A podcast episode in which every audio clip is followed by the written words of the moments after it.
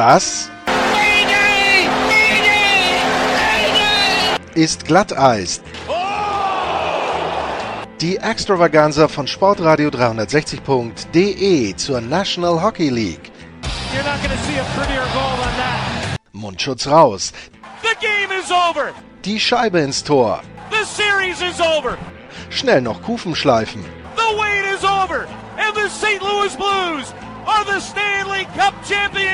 Und hier ist euer Gastgeber, Lars Marendorf.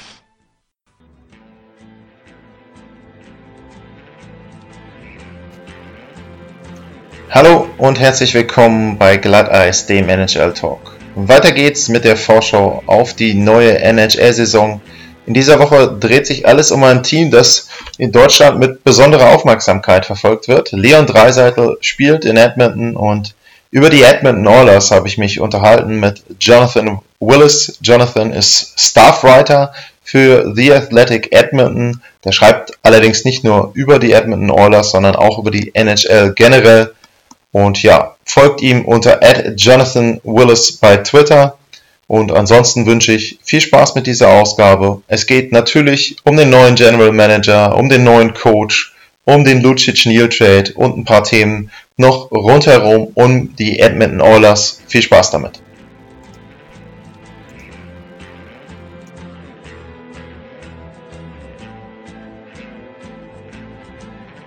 For the upcoming NHL season. Now we're going to talk about the Edmonton Oilers and from not Edmonton but around the area um, on the line is Jonathan Willis. Jonathan, hello. Hello, Lars. Thank you for having me on. Yeah, thanks for taking the time to come on the show. Um, Jonathan, uh, you're one of two um, yeah journalists who cover um, the Edmonton Oilers for the uh, Athletic Edmonton. Um, so um, how does your daily routine covering them look like? Um, how many times do you travel with the team? Um, how many times do you go to the home games? Um, what is it like for you to yeah cover and work around the Edmonton Oilers? We've got kind of a, an interesting setup. There's there's actually uh, uh, three of us counting Alan Mitchell, who who does quite a lot for us. Um, Daniel handles the, the bulk of the reporting, and I'm I'm more in more of a columnist role. Uh, it's a pretty standard uh, job most of the time. Um, uh, outside of uh, of game nights, which you either either watch via video or, or on the road, we're we're both doing travel this year. it's um, you know, kind of a standard seven to five job, and and uh, and then you work in the games and when when um, in the evenings whenever whenever the schedule necessitates, and of course we we mix in minor league contests mm-hmm. and uh, and as much as we can, uh, even even junior and European games. So it's it's uh, it's a, it's a it's a great job. Um, I th- I think um, you know I'm I'm very fortunate to have, have carved out the niche that I did, and uh, yeah, that's that's sort of the routine. Yeah, always fun to cover hockey and to stay connected there. And then you mentioned a couple of European games. It's now easier for us to follow the NHL and um, also minor leagues, but um, I think it's also easier for you guys to watch European games there and watch some prospects and players that might come over. So um, yeah, it's way easier to do now than a couple of years ago um, to follow. Oh, hockey. definitely. Yeah, yeah, absolutely. And there's there's so much good. Ho- it's it's such a worldwide sport. Yeah. I mean, it, it every every all, all the all the year the top European leagues are so good, and, and there's always seem to be players of interest playing over there, even if you're just looking at it from an NHL perspective. Yeah. So we want to talk about the Edmonton Oilers, and um, yeah, they had another disappointing season, 79 points, um, way out of the playoffs, and um, yeah, that was a reason not to make changes after the season. They even made some changes in the season, but after the season they had to bring in some new guys there, some new personnel, and they brought in Ken Holland, a well-known GM, a long-time GM of the Detroit Red Wings, and um, yeah, he started his work. Um, I guess back. Did he was he hired back in April? Um, it was either April or May. Yeah. Um, so yeah, he's been going for a couple of months. So um, yeah, if you if you should summarize um, what he did so far and maybe kind of his strategy, the way he looks at things, um, what is typical for Ken Holland as far as you can um, say it now? Well, the nice thing about Ken Holland is he has had such a long run with Detroit that he's not really a mystery man. When when you hire when you hire some assistant GM who's never had the top job before, you kind of have to try and figure out what he's doing from the moves the team makes and figuring out where he had the influence. But with Holland, you know he's he's very clearly he's a draft and develop general manager. Um, he augments his teams through free agency. He's not big on making player for player trades. He's not big on making massive shifts in season. He's a guy who takes a long term perspective and and tries to put a structure in place um, to develop players and and grow his team organically that way. He's not a quick fix kind of guy. He's not a really aggressive guy. He's he's pretty conservative, and I think we've seen what he's done since coming Edmonton has followed that followed that mold for the most part. The uh, the one exception probably was the big move that they made this summer, trading Milan Lucic to Calgary for James Neal, and I, I think that was a necessary move for the Oilers and, and a move that's going to pay off for them in the long run. But we'll we'll see what Holland does going forward. I don't expect him to make a, uh, make a whole lot of radical trades. I think instead we're going to see him focus on building the prospect group and and building the team up over time rather than than um, taking a, a, very aggressive approach.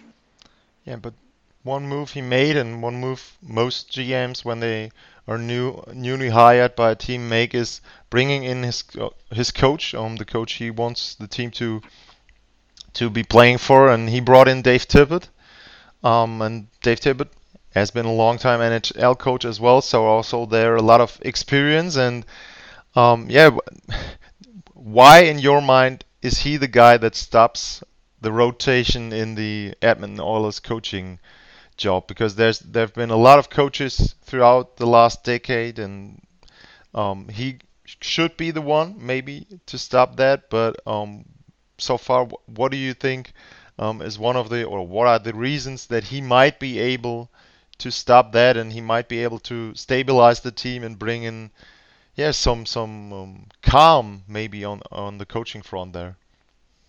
Well, there's a lot of skepticism in Edmonton because that's what Todd McLellan was supposed to yeah. do, right? They brought him in with the, the same idea that you bring in a veteran and proven NHL head coach, and uh, you have a guy you can rely on for the long term. And in in McLellan's case, the long term proved not to be that long, although longer than a lot of the yeah. previous coaches.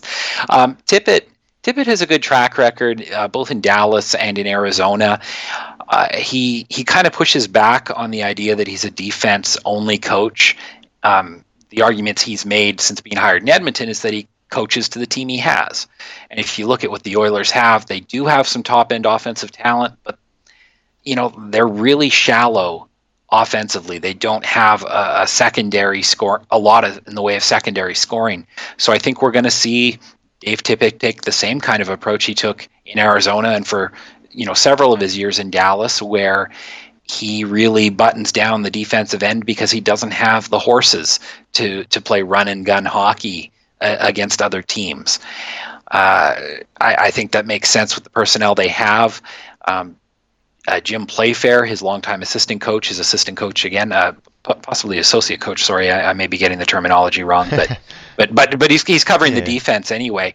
They they seem to have some very definite ideas about how they can restructure the players that Edmonton currently has and and get more mileage out of them defensively. We'll see how far that goes, and and of course goaltending is a big part of that too. Uh, Tippett has a long run track record of working with good goalies, and some have argued he makes good goalies. He's going to have his work cut out for him in Edmonton, where the Oilers have a couple of guys who who are really not at this point um, bona fide NHL starting goalies. So if, if Tippett can can uh, button down defensively, maybe that'll make a difference for them.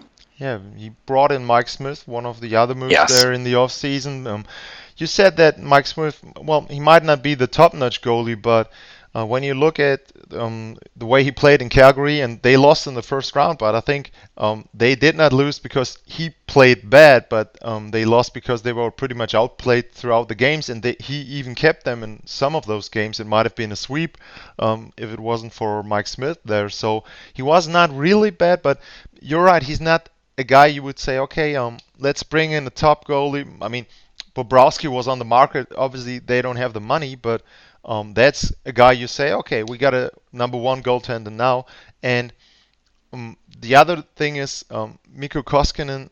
he's not really a proven NHL goaltender. They signed him after I don't know how many games, so um, that was a quick move uh, there to sign him, and obviously that was the the management before uh, Ken Holland, but still um, he's signed. So um, they have those two goaltenders. Both are old, old or yeah, or older uh, goaltenders. So it's not that you you can say okay, we're gonna build up one and the other is the veteran um, Mike Smith, and he's gonna show him um, um, how he has to play. So yeah, it's kind of a strange situation there that they have um, those two signed. Um, not a lot of money. I mean, six and a half for both is okay, I guess.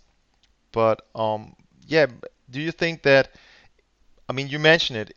Is it more of um, changing the structure of the way the team plays, the whole um, way um, everybody is involved in the defense, and that's gonna le- that's gonna lead to the goalies having a higher save percentage because the shots are not coming or they are coming from a bad angle, so they can make the saves. Is that something that Dave Tippett will try to install in, in the team? Well, I'm sure he'll do everything he can, but I, I think what is easy to overlook is the fact that Ken Hitchcock coached the team for the majority of last season. And of course, Ken Hitchcock's also very famous as a, a strong defense minded coach. So, you know, Koskinen wasn't he, he was up and down. He wasn't bad in his first NHL season.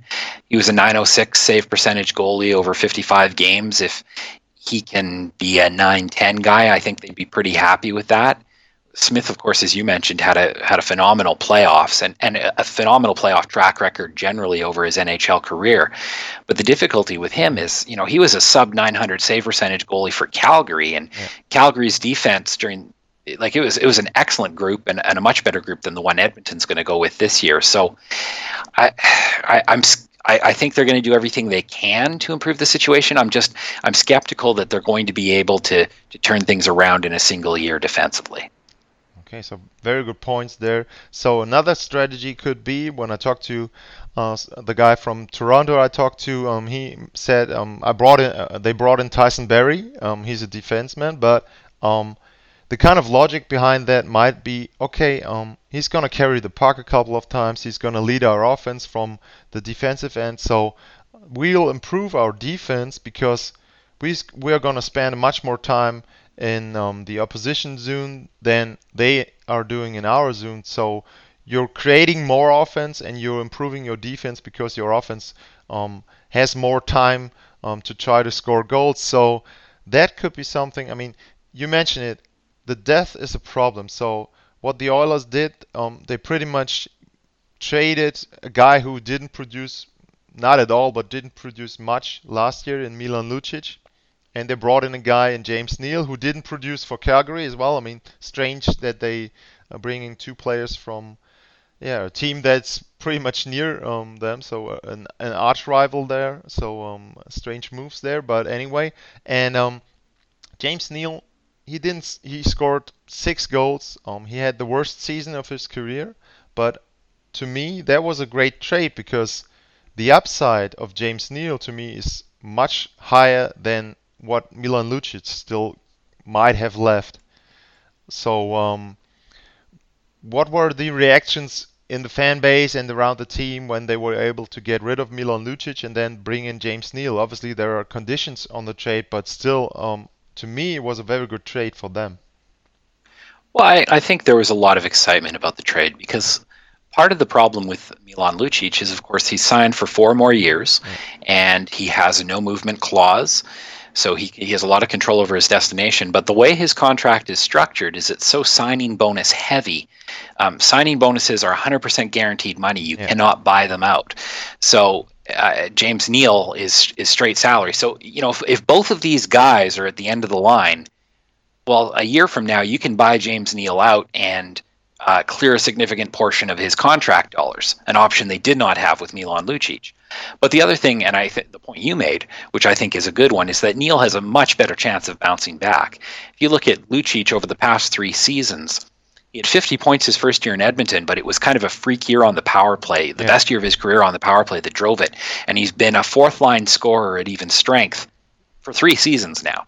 So there's very little reason to believe that this fourth year is going to suddenly be different than the previous three.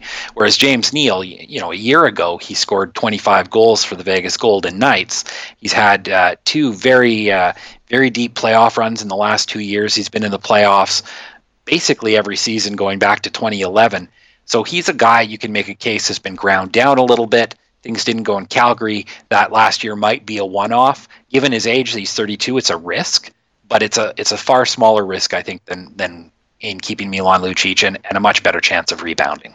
Yeah, and one very very good point you made is that he played deep into the playoffs twice, and then he didn't have a lot of time to get back yes. in shape there. So that could have been one of the reasons why he didn't perform last year, and now he will, he'll be able to play better there. And the numbers you mentioned, they were in one of the articles on the Athletic, I guess, pretty much detailed how um, Milan Lucic might perform in the next four years. I guess it was one of your was it one of your articles, but it was on the Athletic, a very good article, pretty much um, yeah, showing how Milan Lucic might um, play in the next years and what kind of kind of production you can expect from him there.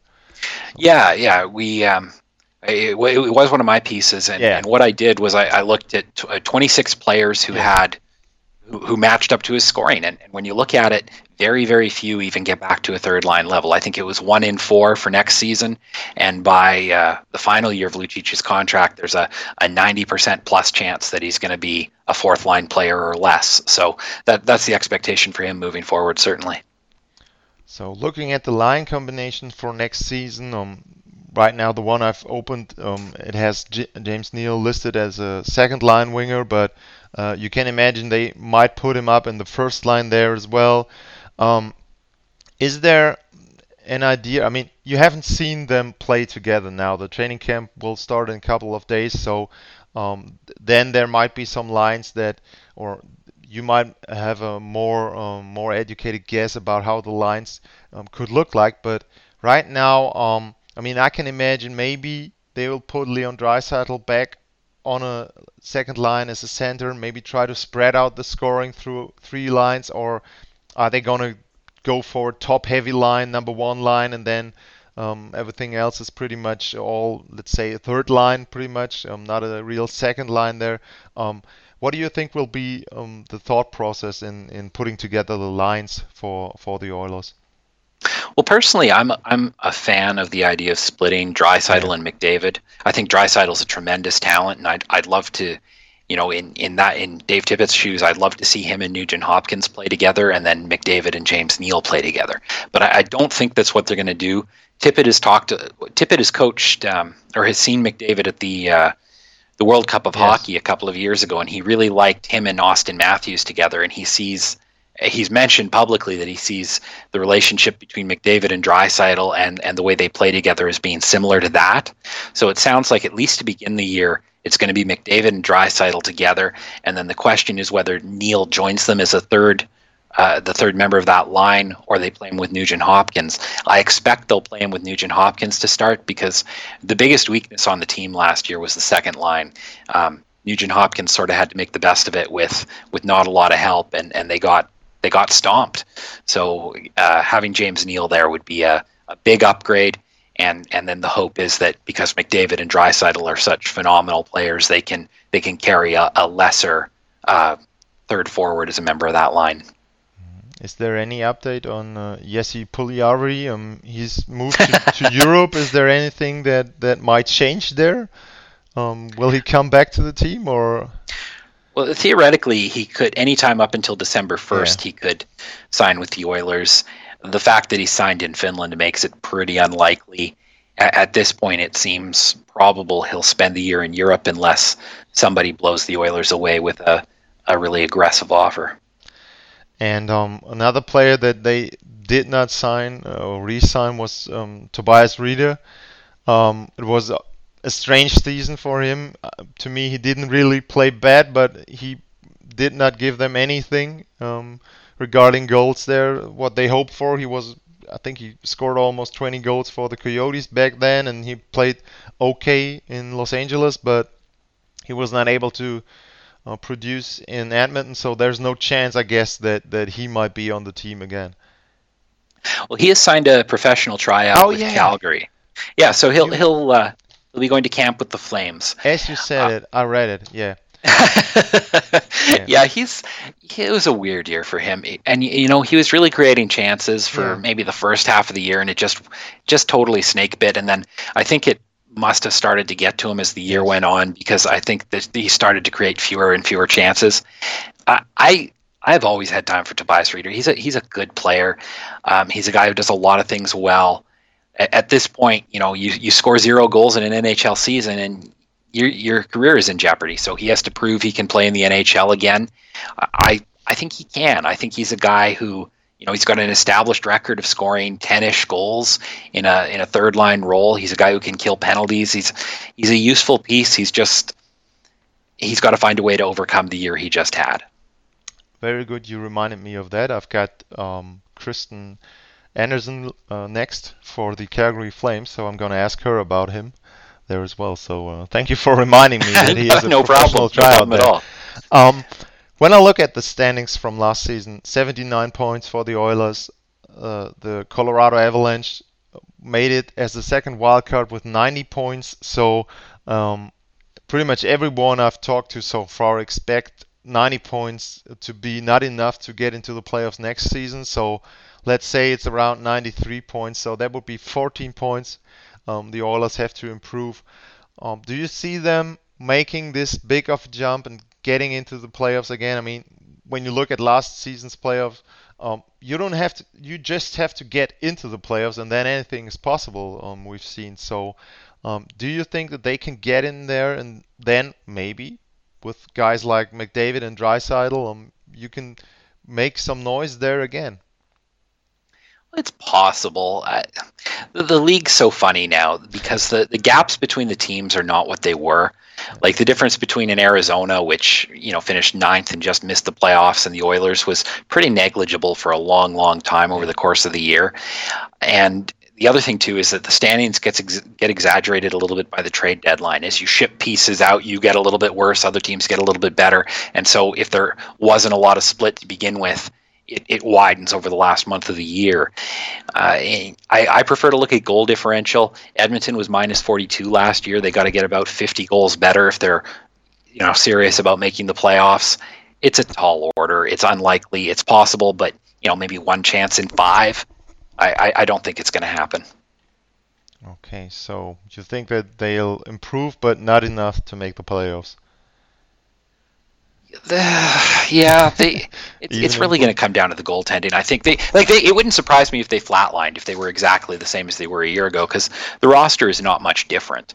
Um, I, I I think modest improvements are probably what I'd outline for them, but not not 50 goals worth of them. Yeah, I mean there are when you look at the cap, there are a lot of players coming off the books or at least being RFAs um, next year, um, especially on defense. So that could be an area where they might improve and might change a couple of things and and do something. So you don't see them having the flexibility to do something to really improve the team right now. No, and, and I mean I think Ken Holland's actions show that he's Yeah. he had a very quiet summer, and it oh, you know he was in handcuffs to a large degree. The other thing next year, all of their prospects are going to be a year older. Yeah. And they've got guys, uh, Evan Bouchard, Caleb Jones, who I think will make the team this year. And then when they're heading into their second year, you can expect them to carve out larger roles. So you'll have those cheap players coming in, you'll have some players expiring. Even a player like Kris Russell, whose contract isn't technically expiring, his uh, real salary relative to his cap hit drops by a lot, which makes it a lot easier to trade him, at least hypothetically. So they'll, they'll have more flexibility next season, both because of guys coming off the books and because cheap young guys will uh, presumably be able to play a larger role. Okay, Jonathan, thanks for your time. Thanks for talking about the Edmonton Oilers. Um, it's a team that Germany and German hockey fans follow close because of Leon Draisaitl, and it's sad that he made such a good. Um, yeah, he, impro- he improved uh, so much during the last couple of seasons, and he had, from a German uh, standpoint, that was one of the most sensational seasons an and German athlete has ever had in North America. I mean, he's on par with with Dirk Nowitzki there, and um, so that was something that went under the radar in Germany um, because obviously of uh, because of soccer. But um, yeah, he's great, and we follow the Edmonton Oilers close. So we hope that they might improve more than you would expect. but yeah, you never know, Jonathan. Thanks for very, your time. Very, um, I'll post. Very, very, much my pleasure. Yeah, I, I guess Edmonton, uh, going back to Jochen has been a uh, yeah. a big German hotbed. yeah, I mean, that, well, th- that's the thing. You always follow the teams where, where there's a German player. Um, I mean, I I was in in um in the U.S. last season. I talked to Philipp Grubauer. Um, so that was nice. And, and in New York, you got um, Tom Kuhnhackl and yeah. um, Thomas Greiss there. So it's always nice to have those German guys there. Um, Dominik Kahun went. Sadly, he went from Chicago to to Pittsburgh. Um, Chicago's playing in Berlin this year, so um, yeah, he missed that, and we missed oh. him there. So that is well, I think that that was part of the thought process that they had a German player there, maybe, but yeah. Um, didn't work out. So, but yeah, like I said, Leon Draisaitl, we follow him close, and hopefully they will be better than you think they are. Um, but um, I doubt it as well that they're going to make well, such, it's, a, it's a, such a big leap there. It, it's a lot more fun. Um, it's a lot more fun to write about a team that's good than a team that's bad. So I, I would be I would I would enjoy covering a, a more successful Oilers team than than I envision. That would be uh, that would be very enjoyable for me. Yeah, but but still, I enjoyed your articles. Um, I post a link there as well. I mean, I said it pretty much every time we got someone from the Athletic on. I'm I'm a subscriber. I can just re- recommend it. Um, a lot of tremendous work there, not only in hockey but in other sports as well. And it's growing and it's improving and yeah, a lot of good stuff there. So um, Jonathan, thank you very much. At Jonathan Willis is the is the Twitter handle. Um, maybe we can talk later in the season. Maybe there are more improvements for the Oilers there. So um, thanks for your time. I highly appreciate it. Very much my pleasure, and, and hopefully we'll be talking in a few months about the Oilers, uh, you know, being in the mix and Leon Draisaitl having another great year. Thanks, Lars.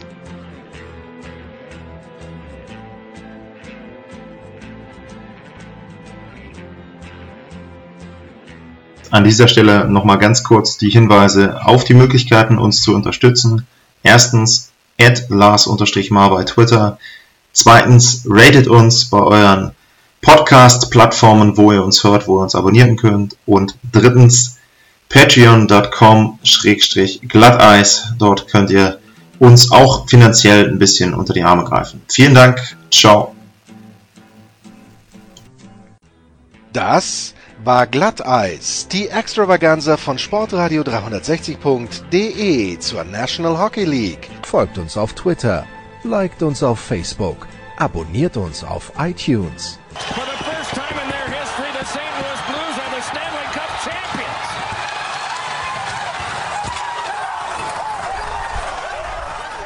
Und verpasst nicht die anderen Highlights auf Sportradio 360.de wie zum Beispiel die Big Show, jeden Donnerstag neu.